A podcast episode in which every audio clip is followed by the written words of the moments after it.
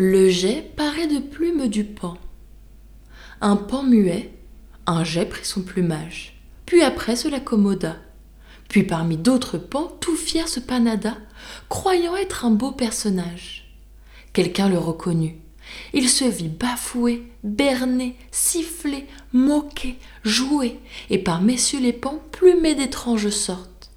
Même vers ses pareils s'étant réfugié, il fut par eux mis à la porte. Il a assez de jets à deux pieds comme lui, qui se parent souvent de dépouilles d'autrui, et que l'on nomme plagiaires. Je m'en tais, et je ne veux leur causer nul ennui. Ce ne sont pas là mes affaires.